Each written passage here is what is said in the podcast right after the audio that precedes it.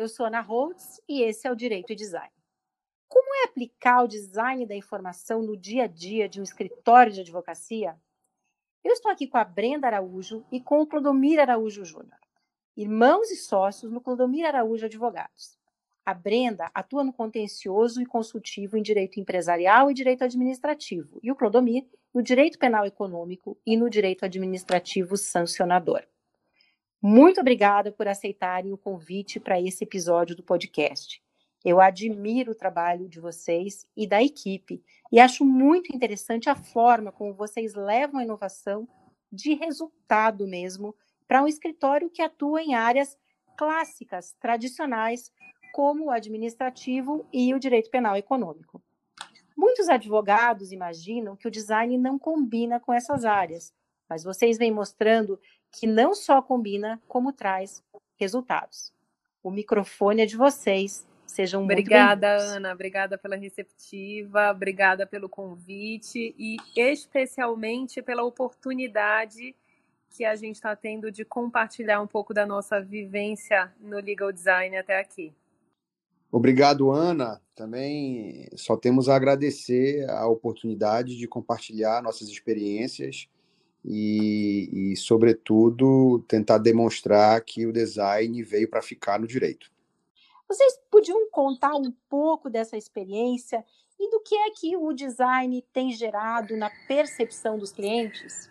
Ana, foi um processo que fez a gente perceber que estávamos seguindo um fluxo muito comum na advocacia, especialmente para quem trabalha com contencioso estratégico, como é o caso do Clodomir Araújo Advogados, um fluxo de dedicar muito foco, muita atenção aos documentos que a gente produz para dentro da LID, como as petições, memoriais, enquanto a gente tinha um potencial enorme para melhorar a comunicação com o próprio cliente. É, eu vejo que na hora de vender uma solução jurídica, a gente observa que o mercado reproduz uma fórmula que perpetua aquela sensação de eu não entendo nada dessa linguagem de advogado. Normalmente são propostas ou muito sintéticas uhum. ou muito prolixas, que dependendo do cliente, ele nem vai ler o documento todo, já vai pular para a parte do valor, e que dependem de uma longa explanação do advogado para tentar se fazer entender. Um processo que, né, se o cliente absorver metade Perfeito. da mensagem que está tentando ser passada, já é muito. E foi dentro desse contexto que nasceu uma nova hum. proposta de honorários, visualmente atrativa, com uma linguagem e uma abordagem toda pensada para o cliente entender, mesmo sem explicação.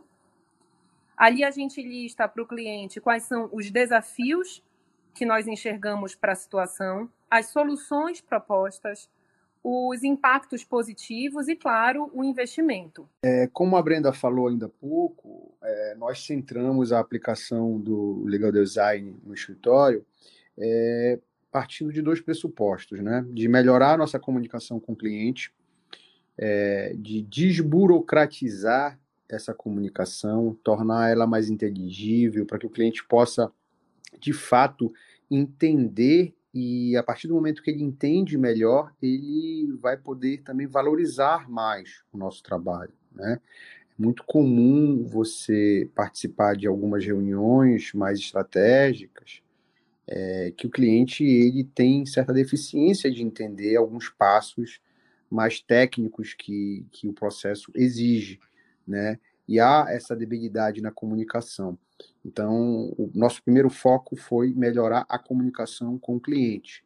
É, optamos por, por fazer essa modificação primeiro na nossa proposta de honorários, para deixar mais ela clara, mais objetiva, com ferramentas é, bem, bem, bem bem atrativas, né, pensando em um documento para que de fato o interlocutor possa ter a compreensão do que, do que se está comunicando. É, e o segundo ponto, o ponto da comunicação no processo, na atuação do escritório em si, nas causas, nas defesas, nas proposituras das ações. Né? E estamos tendo é, essa resposta positiva. Recentemente, eu participei de uma defesa em um, em um conselho regional, na carteira do direito administrativo sancionador do escritório, e nós fizemos a apresentação de um memorial é, defensivo num julgamento, um, um conselho regional é, de profissão, que envolvia médicos, então haveria necessidade de, de, de, de fazer o uso de uma linguagem é, é, mais acessível àqueles profissionais que não são da área jurídica, mas que estão ali colocados a, a, a participar de um julgamento para julgar um colega de classe. E é, é, antes de nós fecharmos o documento, eu, nós passamos uma versão para nossa assistida, para nossa cliente, e ela fez vários elogios, que nunca tinha visto nada igual, que achava que estava bastante claro, qualquer pessoa poderia entender. Fez assim, o feedback que nós tivemos foi muito interessante, né? E a partir desse momento que a gente começa a ter esse feedback, a gente vai criando, na verdade, é, mais coragem, vai se incentivando mais a usar essas ferramentas. Né?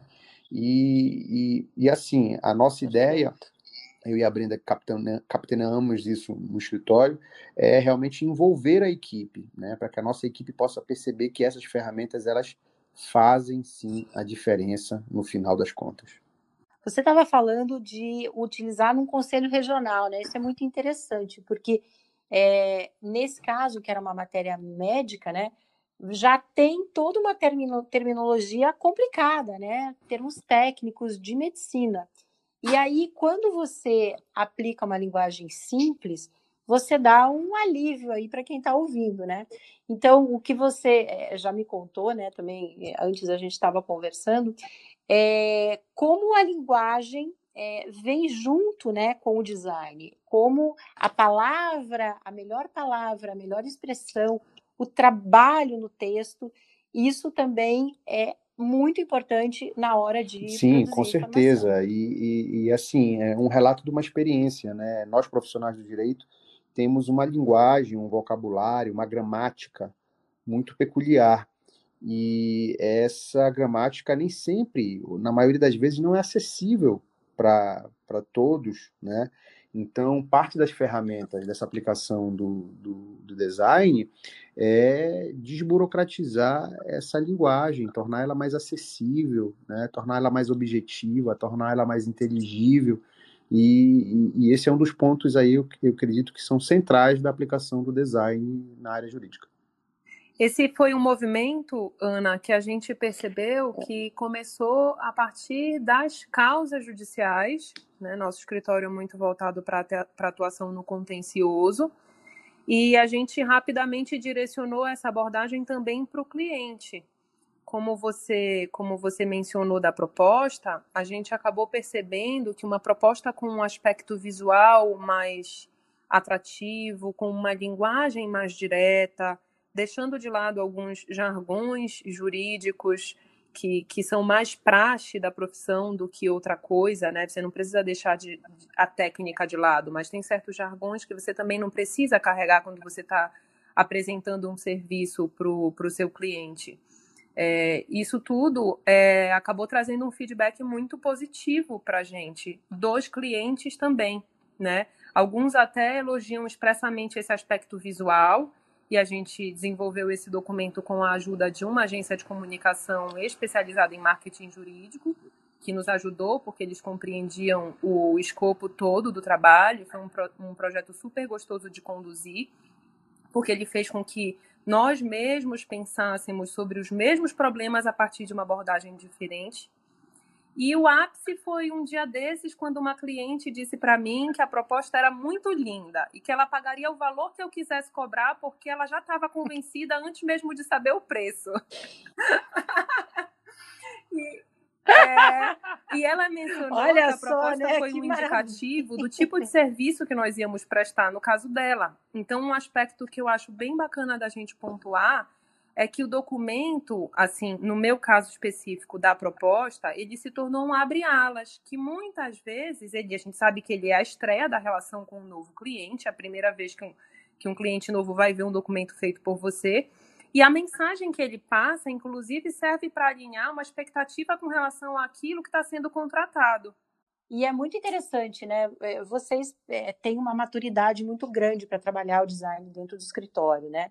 E, e de ir percebendo né, as diferentes é, nuances dos diferentes tipos de usuário. Né? Então, na hora de fazer uma proposta, cabe o marketing, né? Mas na hora de fazer uma peça de contencioso, aí é um trabalho multidisciplinar de equipe. Mas são esses diferentes usuários, né?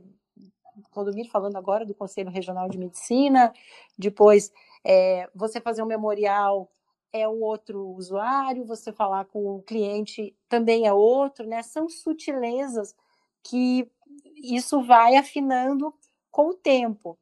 Como é que a equipe vem reagindo? Isso está mudando o jeito que o pessoal fala no escritório, que o pessoal trata, né? Eu imagino que vai mudando até uma cultura. Como é que tem sido isso? Então, eh, eu vejo da seguinte maneira: o design da informação ele revoluciona a maneira com que você, até com que você concatena as ideias. É uma coisa até difícil de explicar, porque eu não sei, deve atuar no nível da, de cognição da pessoa.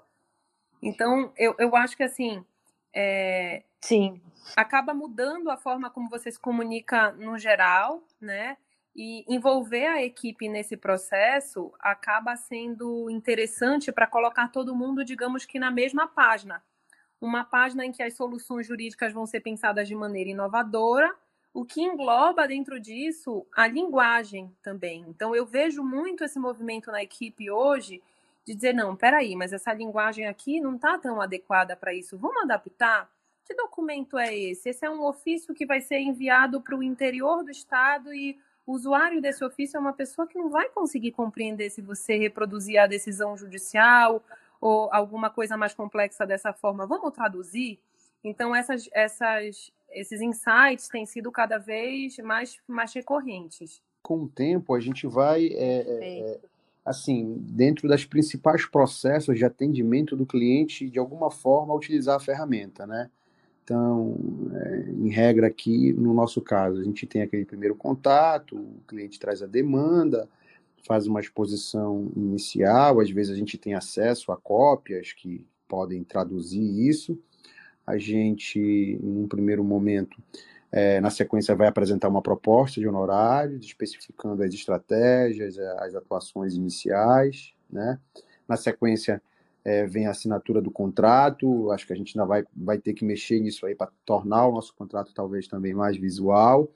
E, e nos contatos formais com o cliente, com as empresas, que a gente precisa apresentar relatório de acompanhamento, a gente também já vem aplicando é, o design, né? E também, logicamente, na entrega do serviço diretamente naquela atuação processual. Então, acho que assim, é, a, a, gente a está participando de uma evolução, tá? Começando a aplicar isso aqui no escritório, e a ideia é, em cada parte do processo de atuação do escritório, sempre utilizar as ferramentas do design é, é, vai permeando e, a, e, acaba sendo uma praga, né? Porque você começa a ter ideia o tempo todo e quer melhorar um monte de coisa, e aí você quer mudar, e daí você, não, tem uma isso, praga tem do aquilo, bem. e vai crescendo, né? uma praga do bem, lógico, né? Porque fica na tua, na tua ideia. E, e é interessante que é uma praga que acaba nisso. dando um acolhimento melhor para o cliente, né? Que a gente repensa toda a relação como um todo e tudo mais. Eu acho legal ver isso, sabe, se espalhando pela equipe toda, né? E aí, nesse, nesse contexto, é importante que a equipe também esteja qualificada. Não adianta você pensar em se qualificar sozinho, enquanto sócio, ou uma pessoa e querer passar tudo, porque é um processo mais complexo, né? Ele requer. Ele acaba, como eu falei antes, promovendo uma mudança na forma de pensar. Então, você acaba ficando isolado se você não envolver a Sim. equipe nesse processo. É, é o que eu percebo, assim, que o, quem está vi, realmente virando, né, a, e está conseguindo mais resultados é quem envolve mais gente dentro da organização, seja no escritório, no jurídico da empresa, porque é, são muitas engrenagens, né, e é muito pesado também para você tocar sozinho no início, né, é muito trabalhoso. A gente vai pegando a mão, aprendendo, ganhando agilidade com o tempo, mas precisa um olhar de diferentes pessoas, né? E, e tocar sozinho é muito pesado mesmo. Então, se a equipe não está junto, é, eu, eu vejo como algo muito difícil, né? Até sócios, às vezes, né? A gente vê um sócio, uma sócia que está mais ali fazendo e alguém que não acredita. É, precisa começar a ter resultado para daí todo mundo Exato. entrar, né, e, e realmente abraçar. E é muito é muito interessante ver vocês dois trabalhando, né? É muito muito bacana assim, eu, né, irmãos e, e cada um numa área e juntos e assim é é muito bonito ver esse trabalho de vocês junto com a equipe, né? Eu tive a oportunidade de conviver aí alguns meses com a equipe. É, é um processo muito bacana isso, viu? Ele tem muito mais a enriquecer a entrega do escritório se ele for feito coletivamente. Você observa que quando a equipe tem qualificação técnica, isso também ajuda no, no processo de refinamento dos materiais que são produzidos. Né? A equipe ganha um know-how para executar e também opinar em cima do que está sendo produzido. Nós iniciamos essa jornada do, do legal design, inicialmente eu e o Clodomir Júnior, só nós dois, né? Vamos ver qual é desse negócio novo e tudo. E um, fomos picados por isso imediatamente e não não muito tempo depois a gente percebeu que nós teríamos muito a ganhar se nós colocássemos a equipe toda na mesma página. Temos até um, um caso bem interessante que um dia desses a gente foi contratado para atuar numa causa que tem uma situação processual super complexa, super atrapalhada. É uma ação de improbidade administrativa com muitos réus. Imagine você um processo que tramita há 14 anos e não passou da fase da citação ainda. Daí a gente percebeu que todo mundo estava tentando Ai, se explicar no processo em textos enormes e que ninguém entendia e por isso ninguém conseguia o provimento jurisdicional que, que era esperado. Né? Era, um, era um típico caso que era necessário literalmente desenhar o tamanho do problema. E aí a nossa equipe se engajou, elaborou um memorial com várias técnicas de visual law, é, destacou o que tinha de importante, fez duas linhas do tempo, marcando o curso correto do processo, os vícios que aconteceram no caso concreto. E foi um processo bonito de observar, porque teve a colaboração de pelo menos umas quatro ou cinco pessoas. E, e todo mundo conseguiu concluir nesse processo que sempre um olhar externo de alguma outra pessoa da equipe que também era treinada e que às vezes tinha um certo grau de envolvimento ou não tinha nenhum grau de envolvimento com a causa, dava um toque de aprimoramento para o trabalho. Então você conclui que é um processo que ele é potencializado quando ele é feito coletivamente. Isso é muito interessante, porque é, você ter o olhar de quem tem o expertise jurídico, né? E eu sempre digo, é, o, o, design é um molho, né? É um catalisador que veio para melhorar a entrega do trabalho do especialista jurídico, né? Não existe design que salve é, quem não tem conhecimento da matéria técnica. Então, você tem os conhecedores da matéria. Mas aí você tem pessoas na equipe que às vezes não conhecem aquela matéria, porque não, não atuam naquela área, ou não tiveram contato com o cliente, não conhecem os fatos. Quando essas pessoas opinam né, no, no trabalho final, também tem muita contribuição, porque é um olhar fresco. Né? E é isso que você acabou de dizer aí, que no final todo mundo da equipe pode contribuir. E, e as pessoas vão vendo o resultado, né? Porque aí você tem né, um julgamento, um provimento, e isso vai dando motivação. Mas eu tenho um caso para contar também. é, então conta aí, então, vai contando aí. Outro dia aconteceu um caso também muito bacana, Ana, que foi o seguinte: é, a gente chegou, chegou no escritório uma causa que era apenas para a gente fazer uma sustentação oral no julgamento da apelação. Então a causa já chegou toda trabalhada, né? Era um caso relativamente simples juridicamente, digamos assim, mas a gente percebeu que a forma como as teses tinham sido apresentadas ao longo do processo estava muito confusa. E que, justamente pela simplicidade do caso, a tendência da turma na sessão de julgamento ia ser apenas seguir a relatora, e pelo perfil da relatora e pelos seus precedentes, a gente já estimava uhum. que não vinha um provimento total do que o nosso cliente estava esperando. Então, o desafio foi bem pontual dessa vez. Ele foi criar um memorial que fosse tão claro e objetivo que estimulasse uma possível divergência na turma. A gente fez isso é, bem, bem delimitado. Todo a gente fez isso aplicando as técnicas de visual law, né? Destacamos uma linha do tempo que, a, que só pela forma de mostrar a ordem que se deu aquela relação contratual, ela já desconstituía a tese da parte contrária.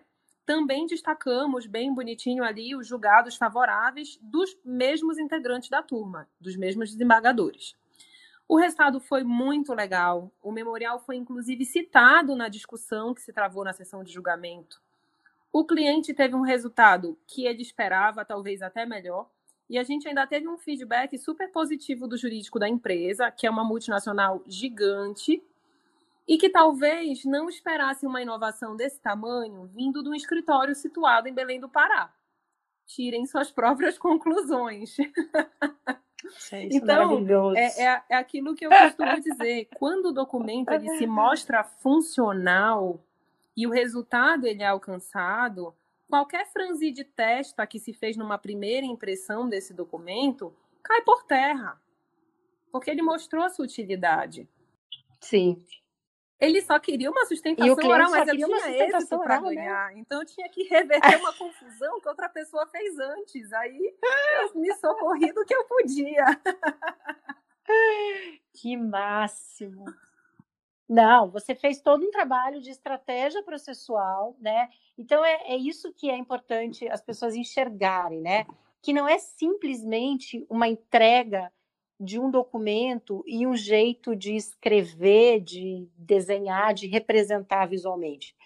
Primeiro, conheça o seu julgador, a sua julgadora, né? Você foi lá saber quem era e a, e a chance, né? O que aconteceria com o voto, essa relatora e fez um prognóstico. Aí vocês segmentaram o que vocês queriam separar na jurisprudência, como seria isso. Depois da estratégia concebida, aí você vai né, para parte da interface visual. Então, é todo um trabalho de estratégia processual junto com a técnica de design, conhecendo Exato. quem é o jogador. A, a gente vê que, que cliente, quando né? a atuação é no contencioso, nas disputas judiciais, se tratando de peças processuais específicas, você tem a vantagem de conseguir delimitar bem quem são os usuários do documento e qual é a necessidade mais comum deles. Dá para criar uma ou algumas personas para o caso, trazendo aí aquela figura do marketing, né? E se quiser ir mais a fundo, como foi nesse nosso caso concreto, uhum. para uma atuação mais estratégica, dá para fazer algo direcionado para um determinado julgador né? Dá até para você fazer um mapa de empatia, porque num determinado aspecto Sim. aquele magistrado também vai ser, e aqui eu vou colocar entre aspas, o cliente daquela peça.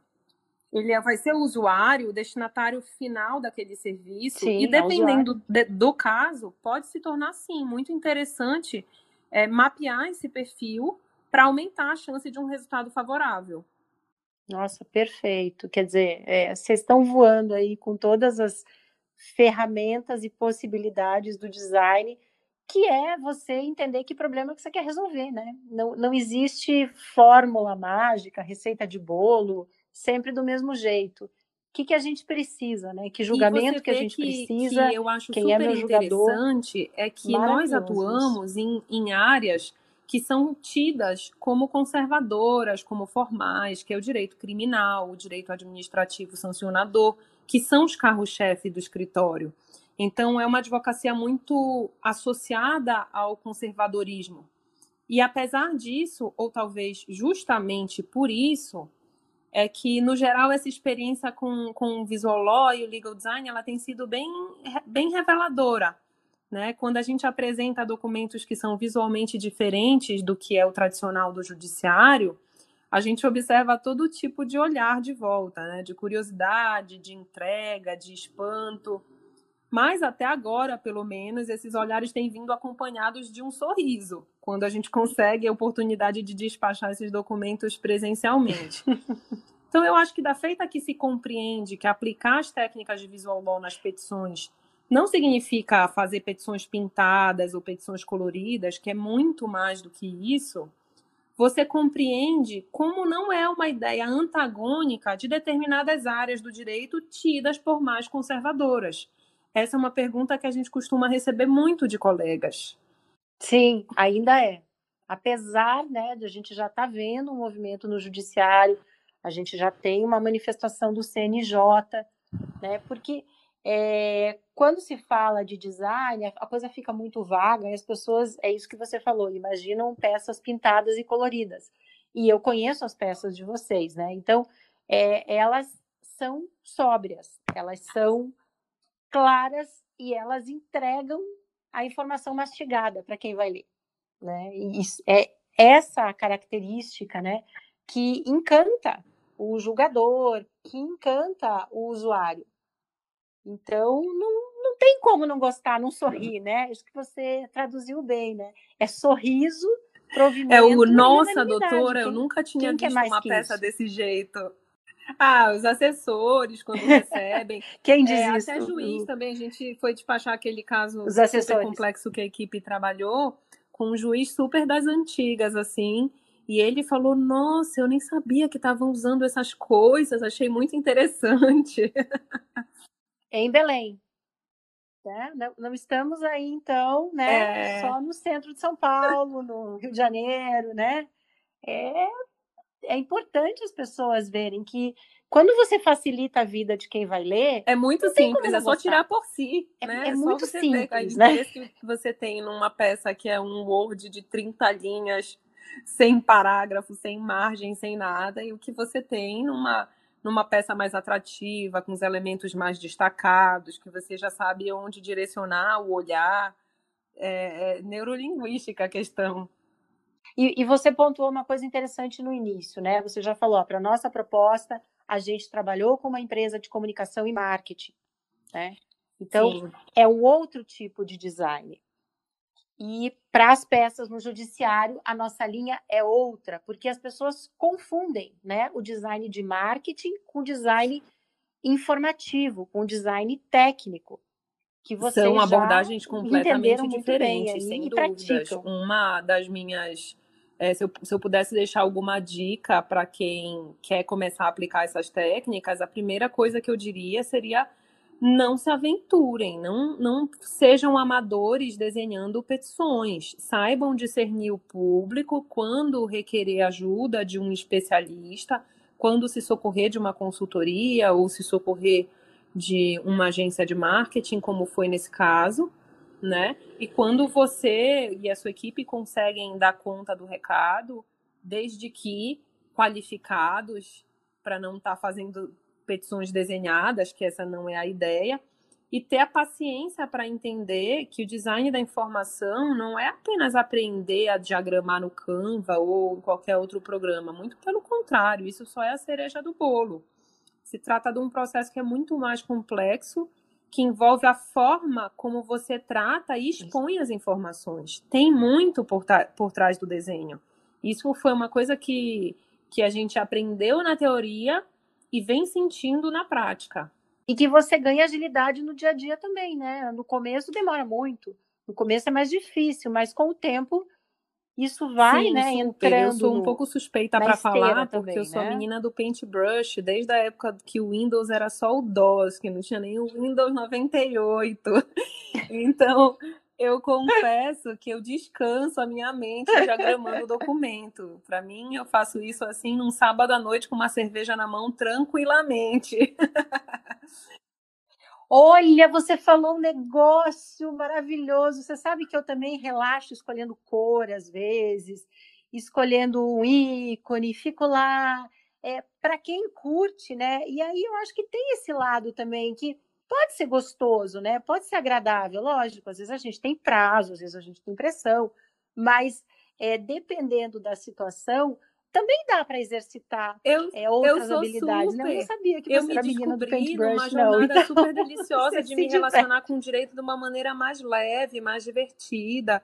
Mas claro que isso é perfil, não é todo mundo que vai praticar legal design que tem que sentar e diagramar. Não precisa, tem muitas alternativas. Nem também não precisa, é, né? Eu gosto e não se depender de mim, eu vou ficar fazendo isso muito tempo ainda.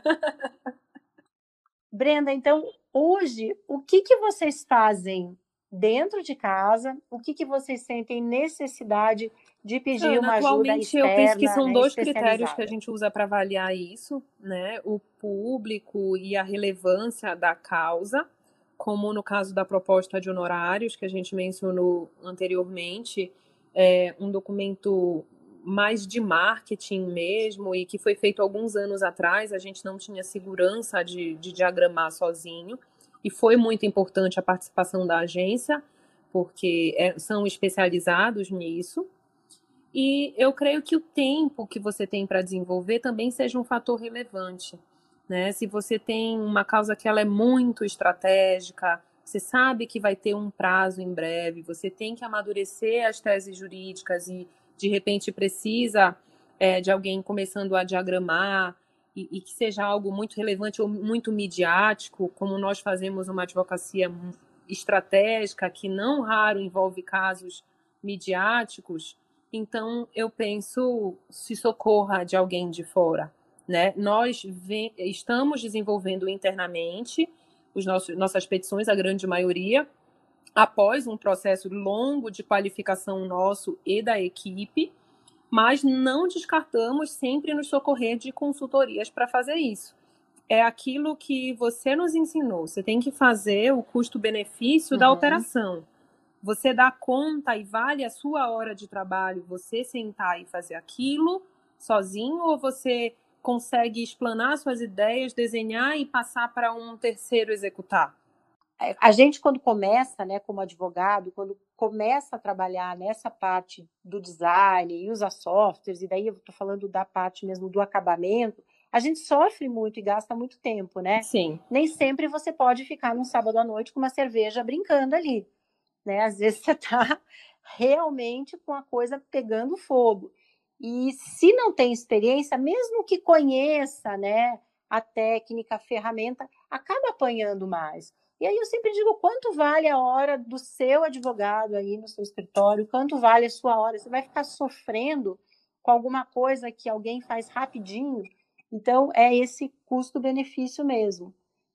É, e, e é esse processo também de você entender como que melhora o documento no tempo, né? Porque não dá para fazer do dia para a noite, né? Você, eu, eu, senti aí você falando que a ideia precisa sentar, a equipe precisa olhar, você tem um caso de repercussão, essa é uma certeza. Você assim, precisa assim, correndo, de né? tempo. Né? Não, é, não é assim que funciona. Tempo para desenvolver o design, tempo para amadurecer. Você, não, não, você nunca vai terminar um trabalho desses. Terminei de diagramar agora, vou protocolar. Você tem que dar um tempo, você tem que dormir uma noite, você tem que ouvir outras pessoas e sempre vai dar para aprimorar um pouco mais. Realmente é um processo que requer bastante tempo. Quando Mira, a gente trabalhou juntos no, numa questão do habeas corpus, né? Que a ideia era é, formatar algo que fosse mais rapidinho ali, mais é, fácil de tocar também, com os prazos até diante de tudo que o habeas corpus requer, né, de urgência, é, que tem um outro lado aí do que dessa questão manual e artesanal que a gente estava falando com a Brenda, né? Tem certas causas que não tem essa, você não pode se dar o luxo de ter todo o tempo, né? É, é, é, é a questão você tocou num ponto é importante, né? É, a gente tem na defesa, nas defesas criminais, principalmente nas defesas de liberdade, que as demandas elas, na maioria das vezes, exigem uma atuação sempre urgente do advogado, né? Então você é constituído num dia, na maioria das vezes, se for caso de prisão, você tem que questionar aquela prisão muitas das vezes. Daqui a um dia, no próximo dia, daqui a dois dias no máximo, você tem que entrar com habeas corpus, né? Então, é, aqui a gente já tem mais ou menos uma, uma, uma metodologia uhum. de trabalho na equipe estabelecida quando essas situações acontecem, e a gente agora vem tentando implementar o, o design, é, adaptar o design para pra, as impetrações de habeas corpus. Né? A gente trabalhou com você naquela oficina alguns pontos que são, na maioria das vezes, acabam se repetindo em muitas das impetrações e dos habeas corpus que nós fizemos, que a ideia é já criar um formato de, de algumas linhas do tempo, de algumas explicações, de, de utilizar a técnica do visual law, por exemplo, logo no início da peça, para fazer um resumo dos principais argumentos que estão sendo colocados aqui naquele habeas, né?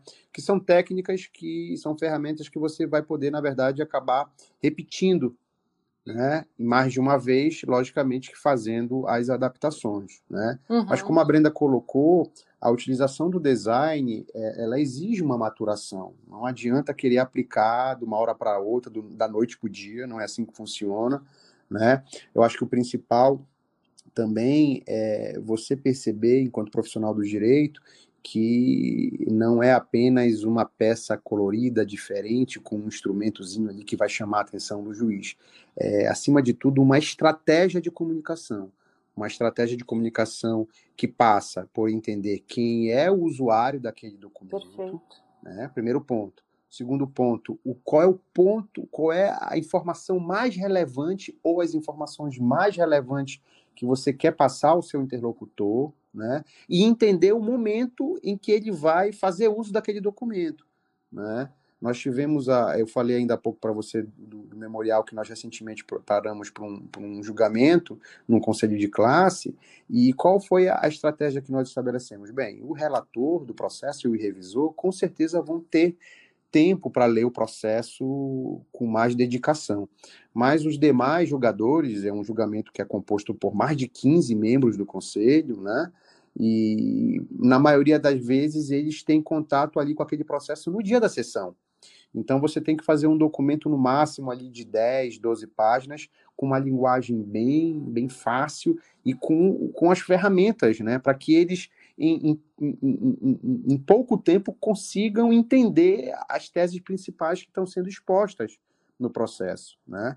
É, entender, ou seja, entender aquele momento onde aquele documento também vai ser utilizado. acho que isso é um ponto importante, viu, Ana?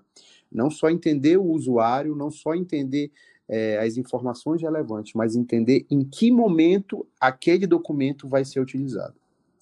É o contexto, né?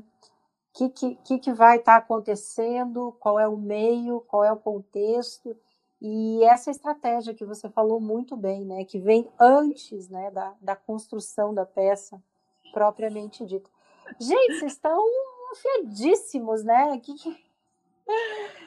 Nossa, que, que coisa linda de se ver, porque né, é resultado, é equipe, é...